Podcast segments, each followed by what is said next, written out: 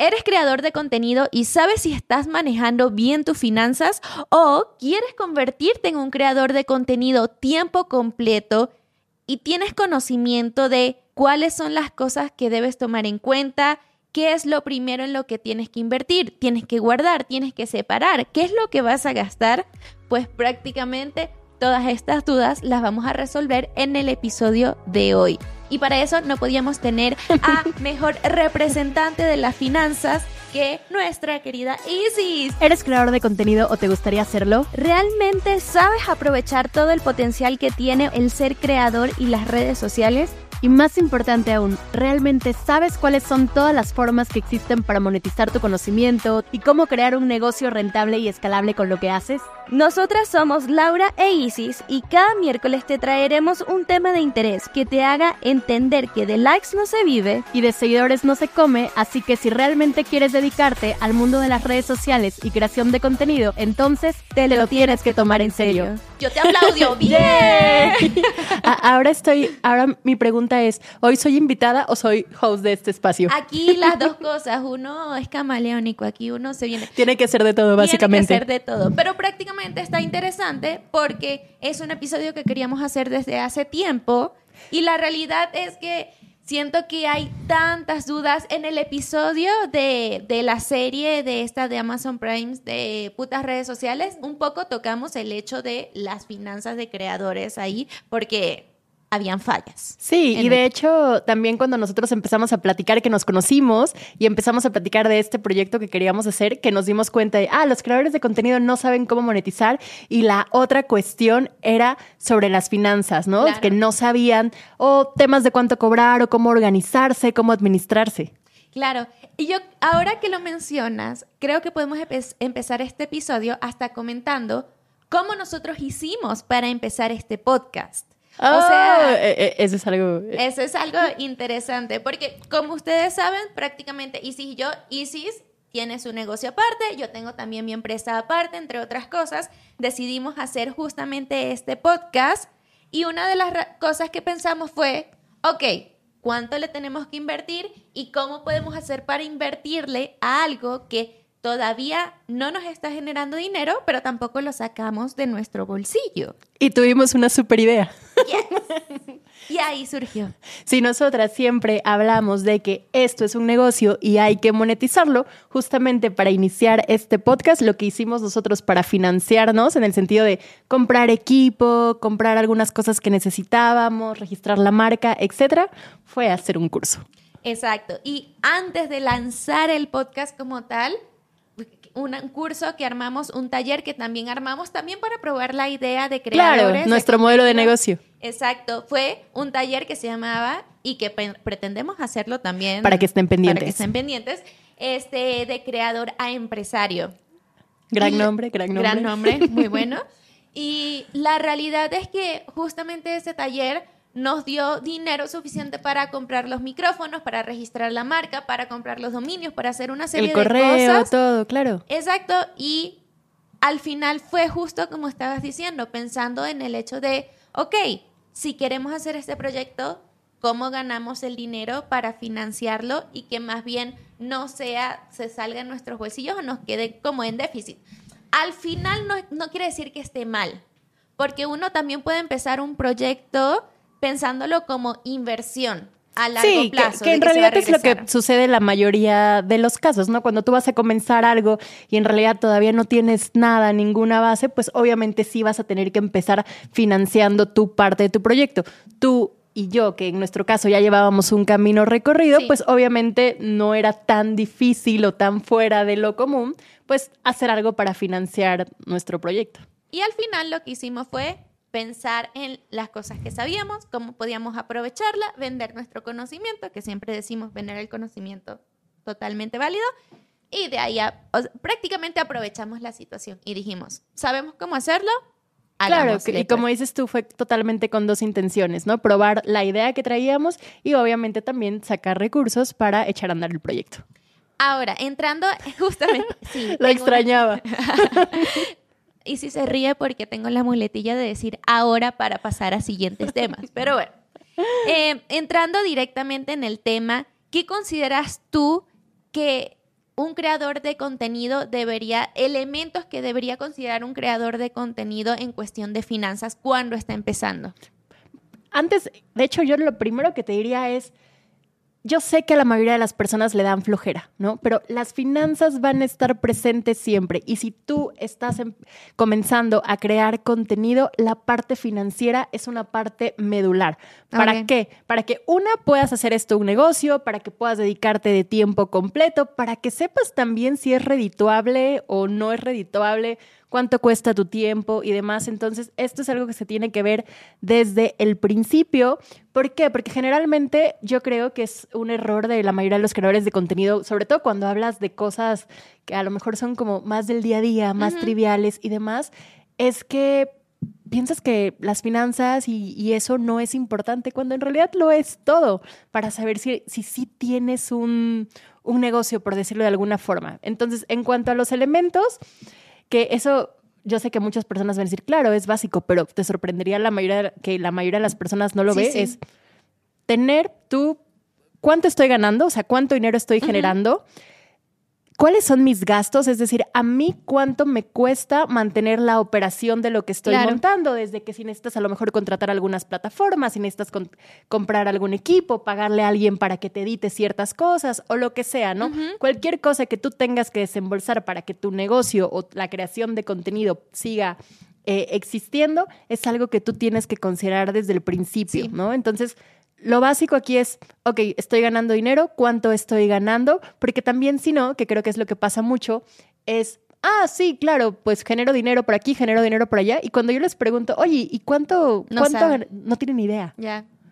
Sí, sí. Es que creo que es muy común y más cuando alguien está empezando en este mundo de creación de contenido, que tal vez no es su trabajo principal.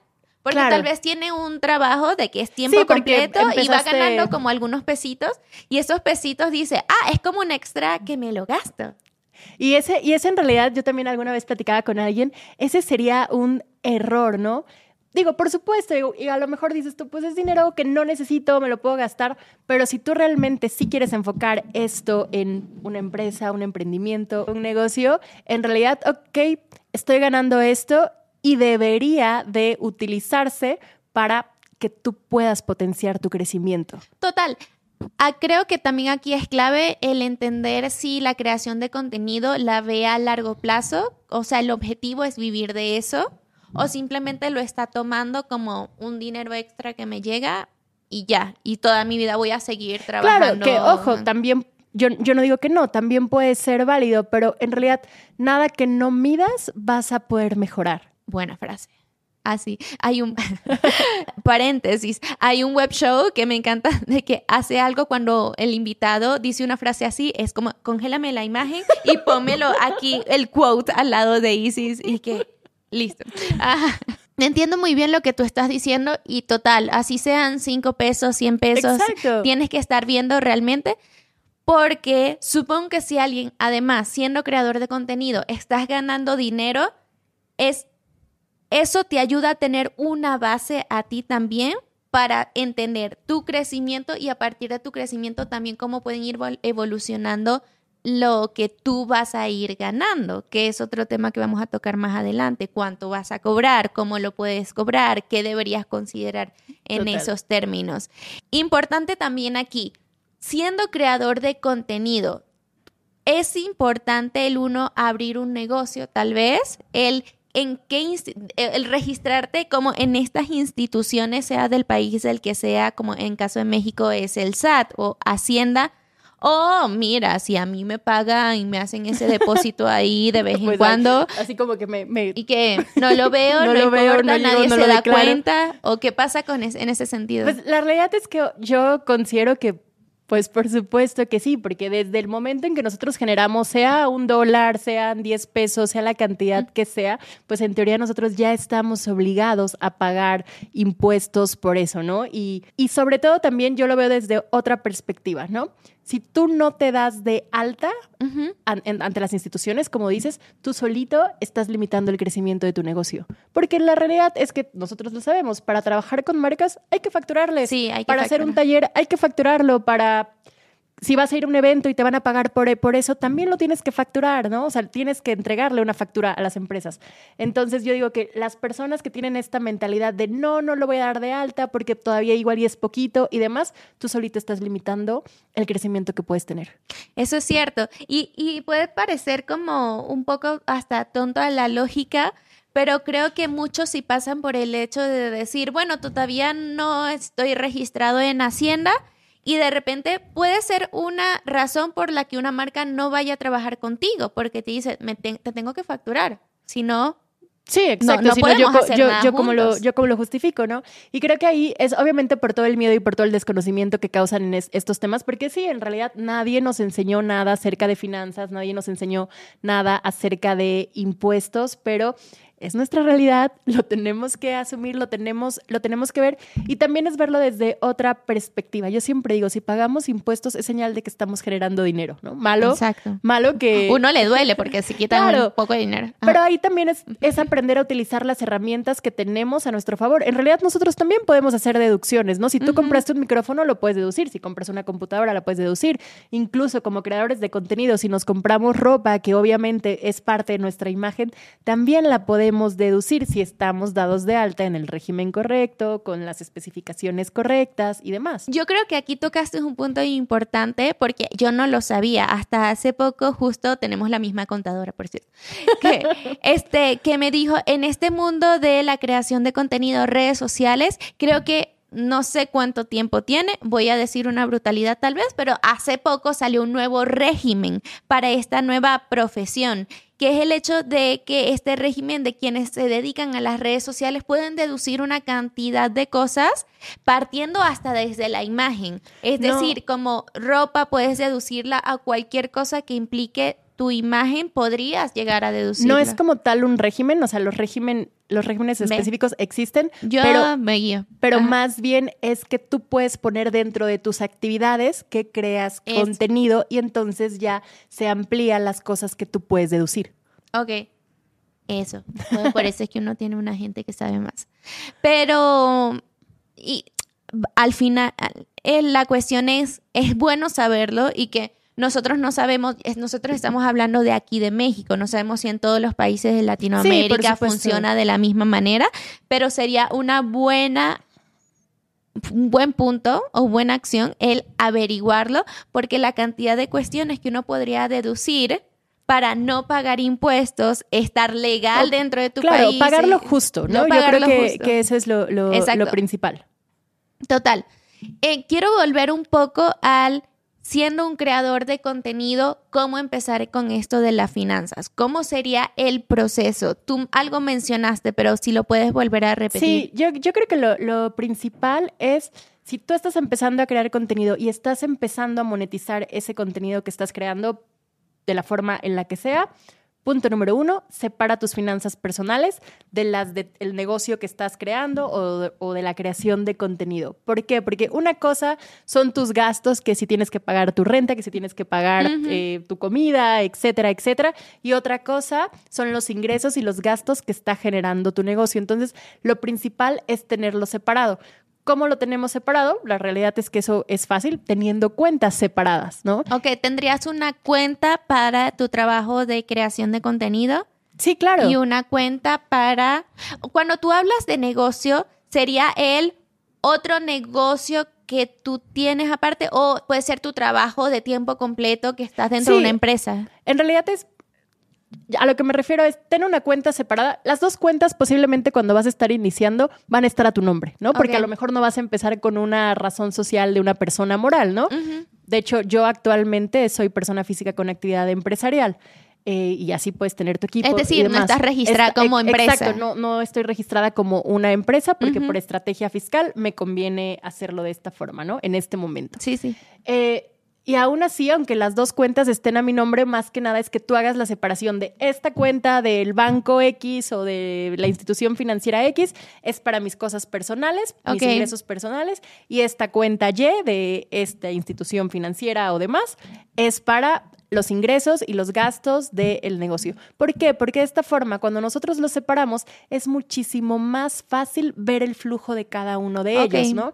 Imagínate que yo en la misma cuenta mezclo que si pagué el Uber para venir a ver a Laura y luego eh, me fui a los tacos y, me, y, pagué y demás, y también tengo ahí lo que le pago a mi editora, pues en realidad tendríamos todo mezclado y sería muy difícil saber qué pertenece a cada cosa. Entonces, la regla número uno de finanzas personales es ten tu presupuesto personal, es decir, ingresos y gastos personales, y tu presupuesto de tu negocio, ingresos y gastos que sean propios de tu actividad como creador de contenido. Eso creo que está bastante bien. Sí, para creo que una de las cosas principales es tener mayor claridad al final. Sí, Entender qué está pasando, porque después o sea, es que nada más me lo estoy imaginando. Puede llegar a pasar de que tienes tus ingresos y tienes tus gastos personales, pero entonces tienes los gastos de la empresa y no estás midiendo realmente de cuál estás gastando más, pero entonces puede que un mes te vayas con gastos hormigas de porque el taquito o las papitas o el refresco o lo que tú quieras y resulta que llegó un momento en donde hasta te gastaste dinero que necesitabas utilizar en gastos fijos que era de tu empresa. Claro, en gastos operativos. Y eso, la realidad es que pasa, pasa muchísimo y no debería de ser tan complicado. De hecho, las finanzas personales y las finanzas de nuestro negocio, de nuestro emprendimiento, tienen que ser fáciles. Si las estamos sintiendo muy difíciles, es porque algo estamos haciendo mal. O sea, tú dices de que fáciles es si se tiene, se puede tener un registro literal donde se muestre todo y e ir llenando esto gasté, esto gasté, esto dentro, esto y listo. Es como un llenadero. un llenadero, una plantilla. Una plantilla. Y digo, y puede ser desde obviamente cuando vas empezando a lo mejor puede ser desde tu Excel, después puedes profesionalizarte un poquito más y contratar un software, etcétera. Ya. Hay una cuestión este, que tú me has llegado a mencionar y que también estamos viendo que le discutimos, que habla sobre proyecciones. Mm. ¿A qué te refieres cuando un creador de contenido debería hacer proyecciones con sus finanzas? Ok, esa es una muy buena pregunta. Nosotros como, sí, gracias. Nosotros como creadores de contenido, si algo tenemos claro es que nuestros ingresos nunca son los mismos son cada variables. mes. Son variables, ¿no? Y obviamente eso causa en la mayoría de las personas estrés financiero, porque no sabemos si el siguiente mes va cuánto dinero vamos a generar y demás. Entonces, hacer proyecciones. Hay algo que tú me mencionaste justamente ayer, porque ajá, nos echamos conversaciones largas. de tres horas. De tres horas. Pero que tú justo me dijiste una frase que es en general que una de las principales causas de estrés es, el, es la parte económica en el las estrés financiero en las personas. Más que temas del trabajo, más que la salud y más que las relaciones de pareja, nos causa más el estrés por el dinero. Ah, mira para que ustedes tomen nota. Ajá. Sí, perdón. Ah, pero bueno, volviendo, volviendo al punto, ya se me olvidó. De lo de las proyecciones. Ah, sí, sí, sí, claro. Que obviamente, si nosotros no sabemos exactamente cuándo, cuánto vamos a, ganar y demás, a nosotros nos funciona hacer proyecciones porque en este mundo hay muchas cosas que no nos las pagan luego, luego, ¿no? es decir, nosotros hacemos una colaboración, damos una conferencia, eh, hacemos X proyecto para campañas, etcétera. Y la realidad es que es muy raro que alguien te pague en ese momento, ¿no? Entonces, si nosotros sabemos de, ah, esta marca me paga en 45 días, ah, este proyecto me lo van a pagar en 30, con eso nosotros podemos ir proyectando. Aquí la idea es saber cuándo vamos a tener nosotros flujo. Porque obviamente teniendo bien mapeados, que era el punto número uno, nuestros gastos y sabiendo, ok, esta entrada de dinero voy a tener este mes, esto voy a tener este otro mes, nosotros podemos ir viendo cómo vamos a ir cubriendo esos gastos que tenemos, porque en realidad eh, lo que más mata a los emprendedores, que obviamente como creadores de contenido somos emprendedores cuando vamos iniciando antes de, de ser empresarios. Trabajo tiempo completo. Es el flujo de efectivo. Claro. Mucha gente se va solamente en la parte de, ah, los ingresos, y que tú piensas que tener ingresos es igual a ya tener un negocio exitoso, pero si todos esos ingresos te los estás gastando o si te llegan pagos y no los puedes costear porque a lo mejor te van a pagar hasta dentro de 90 días, que algunas marcas así lo hacen, pues te vas a ahogar. Entonces es importante tener estas proyecciones para ver cómo se va a ir comportando nuestro flujo de efectivo y que nosotros podamos ir cubriendo eso, esos pagos que tenemos que hacer. Que vuelvo, en, palabras sencillas es saber cuánto gastas. Cuánto gastas y cómo va a ir cayendo el dinero que ya si tú sabes que, por ejemplo, esta marca me va a pagar aquí, o yo siempre hago esta colaboración. Por ejemplo, yo tengo una marca con la que trabajo todos los meses, ¿no? Entonces yo ahí lo tengo considerado en mi flujo de efectivo. Que Tanto me va a entrar por esta, por esta marca, ¿no? Entonces así es como podemos ir haciendo nuestras proyecciones, porque si yo sé que gasto, vamos a poner 10 pesos, entonces yo digo, ay, ¿qué crees? Que aquí solamente voy a tener de flujo 8 pesos, ¿no? Claro. ¿Cómo voy a cubrir esos dos pesos? Y para eso entra otra cosa importante en las finanzas personales. Yo la sé. ¿Cuál es? Diversificación de ingresos, ¿no? O sea, sí, Bueno, sí, o sea, ¿no?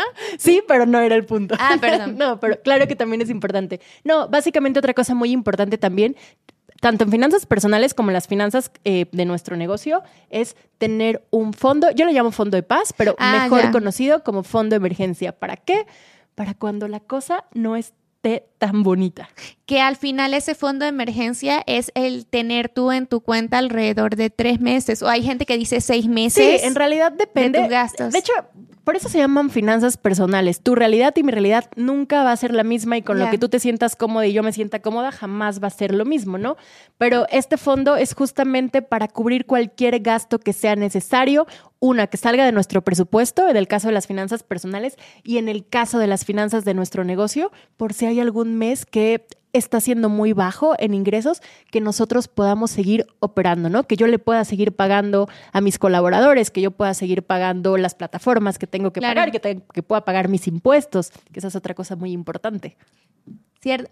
Que, que, que ahora que lo mencionas, era algo que cuando uno está empezando en esto de pagar impuestos y demás, no lo mide. Porque al final cuando... El IVA no es tuyo. Esa, porque tú dices, todo el dinero es mío, todo el dinero me lo gasto. Triste realidad es no. Triste realidad, que es una cuestión que puede parecer así porque además tú facturas a una marca, esa marca obviamente te paga Con lo que el costo masiva, pero te paga todo y todo entra a tu cuenta como un monto total. Y dices, "Uy, me encanta. Y tú dices, tenemos dinero, pero se te olvida, dependiendo de cómo tú estés dado de alta y cómo sea tu régimen, que tienes que estar declarando y pagando, ¿cierto? Claro, y de hecho una buena práctica también eh, referente a finanzas es que, se- al menos en México, ¿no? Que separes el IVA. O sea, en realidad el IVA no O es sea, tuyo. Una vez que te entra, Ajá, exacto. lo pones... De, de hecho, yo en, en- en algún curso o demás daba como ese tip, ¿no? De ten una cuenta exclusiva, ¿no? Así como un tipo apartado, ya ves que se pueden hacer en las cuentas bancarias que tenemos,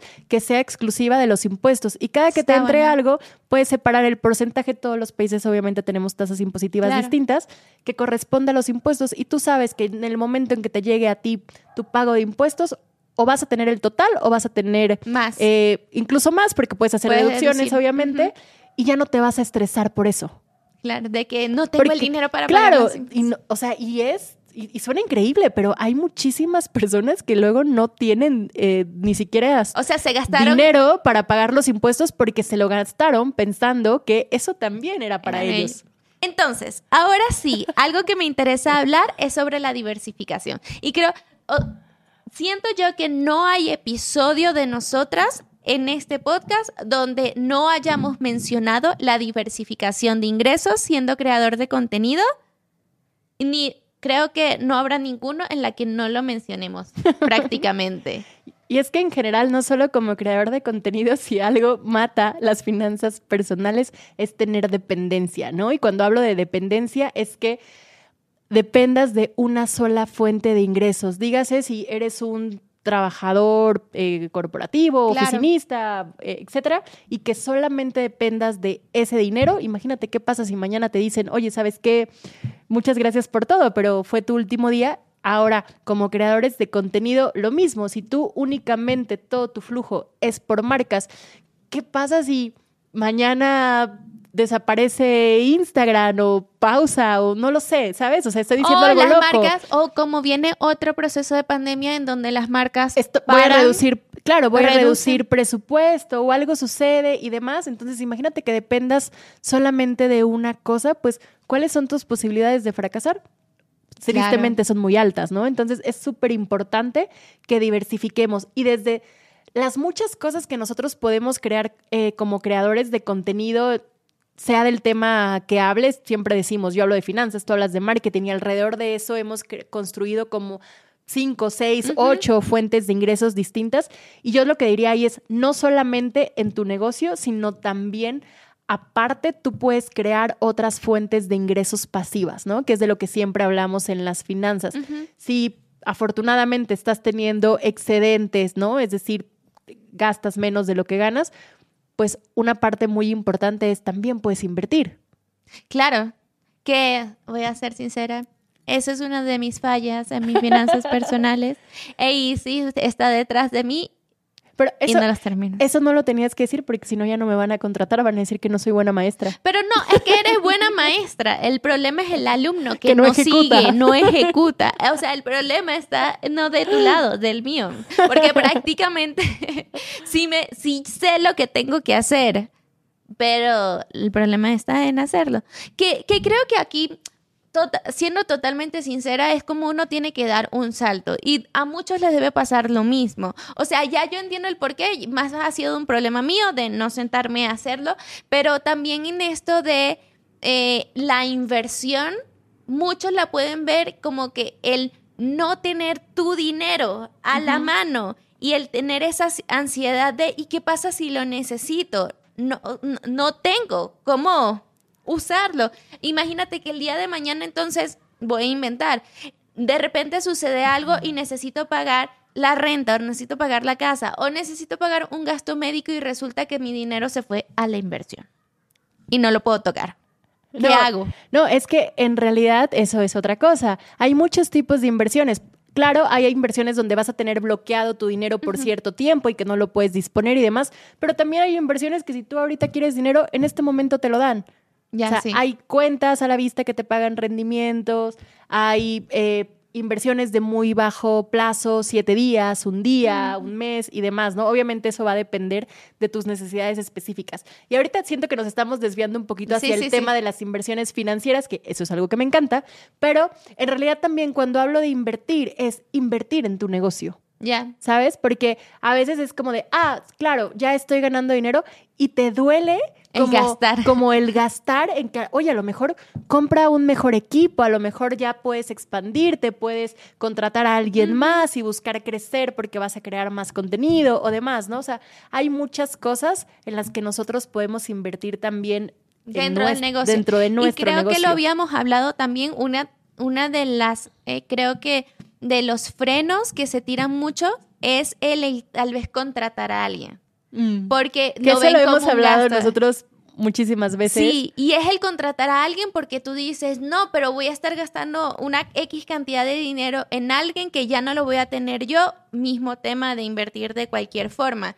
Y aquí una de las cosas, siendo creador de contenido, y si además te quieres dedicar a esto, es el pensar, sí, pero tú tus recursos como persona de tiempo y demás son limitados, y que al final el estar dedicándote a eso todo el tiempo es gastarte la vida por, por algo que tal vez no puedes seguir escalando porque tienes un tope. Entonces, ahí el contratar a personas sí se vuelven justamente esta inversión, pensando en que tú vas a contratar a una persona que te permite a ti o el producir más, el crear más y que sepas que el crear más significa tener más ingresos. O sea, no es a lo loco. Pero ojo, ahí creo que hay algo muy importante porque tampoco, no no quiero que romanticemos el, sí, claro, invierte, gasta ah, y demás, ¿no? Porque a veces puede ser como muy sencillo solo decirlo, porque la realidad es que da miedo, ¿no? Sí, nosotros, estoy diciendo. Nosotros lo, lo, hemos hablado muchísimas veces, a veces dices, ya debería de contratar a alguien más. Sí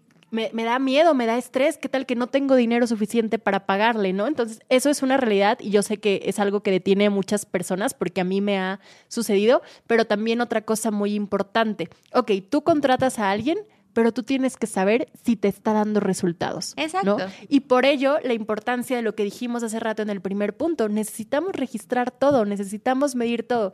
Si yo trabajando así estoy generando este promedio de ingresos, ok, si yo contrato a alguien, obviamente va a haber una curva, ¿no? Claro. No contratas a alguien y a los cinco días vas a esperar ver el crecimiento exponencial, pero después de un periodo digamos, prolonga un, periodo considerable, tú tienes que ver si que esta persona que ahora contrataste está dando los resultados monetarios o de crecimiento o con el fin con el que tú lo hayas contratado. Total. Y volvemos a lo mismo. Por eso es importante medir. Sí, creo que este sería un gran episodio, el de contratar, quién contratar, cuándo contratar, ¿Cuándo? siendo cómo, todo. Aquí hay un tema em, en cuestión de ser creador de contenido y más si estás migrando de un trabajo tradicional, trabajo tiempo completo, a ser independiente, cuando ya tú decides, yo voy con todo, esto es lo que quiero en mi vida y que muchos no consideran, más allá de hacienda, impuestos y demás, es el hecho como de resguardarte, de un, tener un seguro, que creo que muchos, por el costo que tiene y por todo lo que hay que gastar, dicen, no, para ahorita no, después lo veo. ¿Qué piensas tú con respecto a eso? Sí, creo que es un tema muy importante y qué bueno que lo tocaste, porque cuando estamos dando el salto de estar trabajando a lo mejor para alguna empresa y ya querernos dedicar de full time a la creación del contenido, generalmente pensamos en que solo consideramos lo que ganábamos, ¿no? Ah, Ya. me pagaban tanto en esta empresa y bueno, ya ahorita creando contenido, más o menos estoy ganando lo mismo, o ya a lo mejor estoy ganando un poquito más o un poquito menos, pero bueno, me va a alcanzar,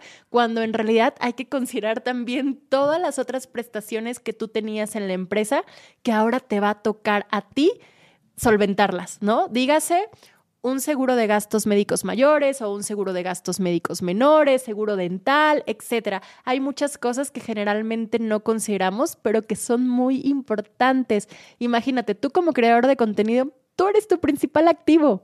O sea, casi todo en un inicio Si te depende enfermas, de ti, si tu imagen. tu- mi mamá siempre me decía, cuida tu voz porque tu voz es tu Sí. talento, ¿no? Entonces, como todo ese tipo de cosas y, y- y generalmente no lo vemos, pero claro que también lo tenemos que, lo tenemos que proteger, ¿no?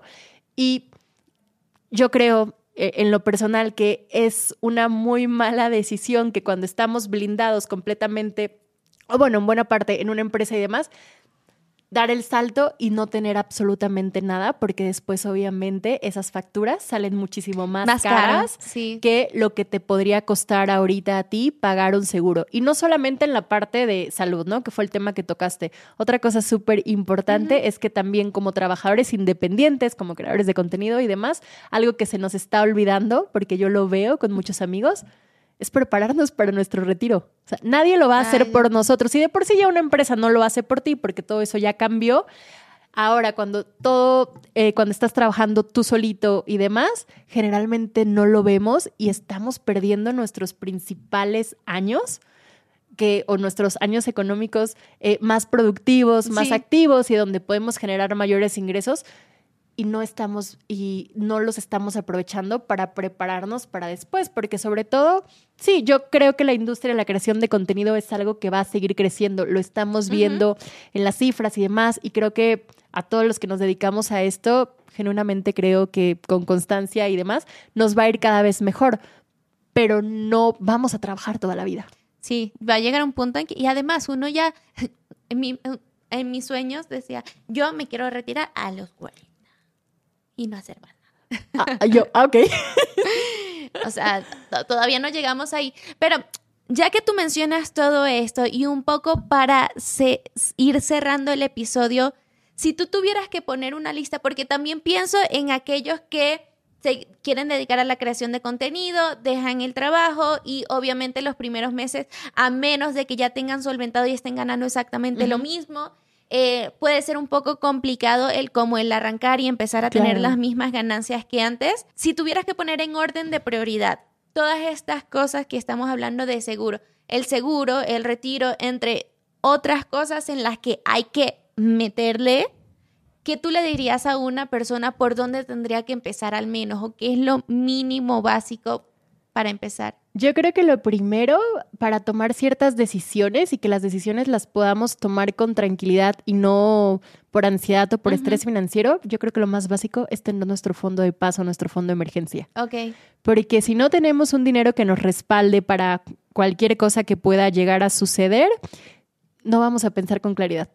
Sí, vamos a estar actuando desde la necesidad. Exacto. Y de hecho también eh, es muy chistoso, pero en realidad no lo he mencionado en este episodio, pero yo siempre lo digo. Las finanzas, el dinero es más psicológico que de cifras o operaciones Total. matemáticas o, incluso cantidades, cantidades de dinero, ¿no? Y que nosotros no tengamos una base financiera sólida. eh, por todo el, el estrés y el miedo Te y la ansiedad que genera, forma. nos hace actuar y generalmente nos hace actuar mal. Yo lo confirmo, creo que lo había hablado en otro episodio, que justamente cuando empezamos la empresa de Defico, empezamos en números rojos para abajo, prácticamente teníamos clientes, pero era más lo que gastábamos que lo que ganábamos y demás, y las decisiones que tomábamos como empresa estaban en función de que me puede generar dinero ahorita porque lo necesito ya. Y que muchas veces no eran las mejores decisiones porque prácticamente no hacíamos las cosas totalmente bien, no eran las cosas que nos gustaban. Era una cuestión de que hoy estaba y mañana no. O habían ideas que sí podían estar funcionando, pero que tomaban tiempo, tal vez unos cuantos meses, para que dieran resultado y iban a ser muchísimo mejor para el negocio pero nuestra mente era, no me está dando dinero, no funciona. Y no es que no era funcionar, es que no era para funcionar de inmediato. Sí, y, y yo también creo que cuando no estás preparado financieramente y, y no tienes esta base, eh, puedes tomar malas decisiones o decisiones que igual y no van contigo y puedes aceptar ciertas colaboraciones, hacer ciertas cosas es que en realidad van en contra de tus principios y lo haces únicamente por dinero. Sí. Que ahí también, como creador de contenido, el aceptar ciertas colaboraciones solo porque te pagan o irte por una línea que no es la tuya, más bien al mediano o largo plazo lo que hace es arruinar tu imagen y tu credibilidad Totalmente. lo que hace que tu cuenta y tu contenido, no quiero decir que ya valió y se haya- muera, sino de que tal vez va a costar un poco el levantarla y el limpiar como esa imagen o simplemente ya no va a funcionar como tal. Pero creo que llegamos al límite de tiempo de este episodio. Hay demasiadas cosas que se pueden tocar en finanzas personales. Sin embargo, creo que este es un buen momento también para que tú les digas a aquellos que están interesados de cómo tú los puedes ayudar en ciertos temas específicos. Sí, totalmente. Para empezar, lo primero que diría, ya como resumen, es que las finanzas personales y las finanzas de nuestro negocio son importantes. ¿Cuándo las tengo que empezar? Desde el principio, en el momento en que tú te estás lanzando como creador de contenido, es algo que ya tienes que considerar. Desde el momento que naces, necesitas tener tus cosas ordenadas. Así que, ¿qué estoy haciendo en el kinder? Ya debería de estar Ya, ya, con los números, el Excel, ahí listo. Pero justo, ¿no? Obviamente si necesitan un acompañamiento, si quieren aprender muchísimo más de este tema de finanzas personales, de finanzas de tu emprendimiento y también de inversiones, ya saben que me pueden encontrar en Finanzas Color de Rosa, finanzascolorderosa.com y yo voy a ser la más feliz de contribuirles. Perfecto. De todas maneras, igual, dentro de este podcast, en las redes sociales de este podcast, en el canal de YouTube, pueden dejar sus comentarios, sus dudas y ahí también vamos a estar nosotras él respondiendo y en la medida de lo posible se ayuda con lo que se pueda, tampoco se pase. De todas maneras, queremos recordarles que cada miércoles tenemos este espacio para que ustedes puedan seguir aprendiendo sobre la creación de contenido y cómo convertir esto en un negocio. Recuerden que nos pueden escuchar en todas las plataformas donde escuchen su podcast favorito, Spotify, Apple Podcast, Google Podcast, cualquiera que se les ocurra por ahí. Y recuerden que también está disponible en nuestro canal de YouTube. No olviden suscribirse, darnos like, dejarnos sus comentarios y los esperamos en el siguiente episodio de The De Likes, likes no, se, vive.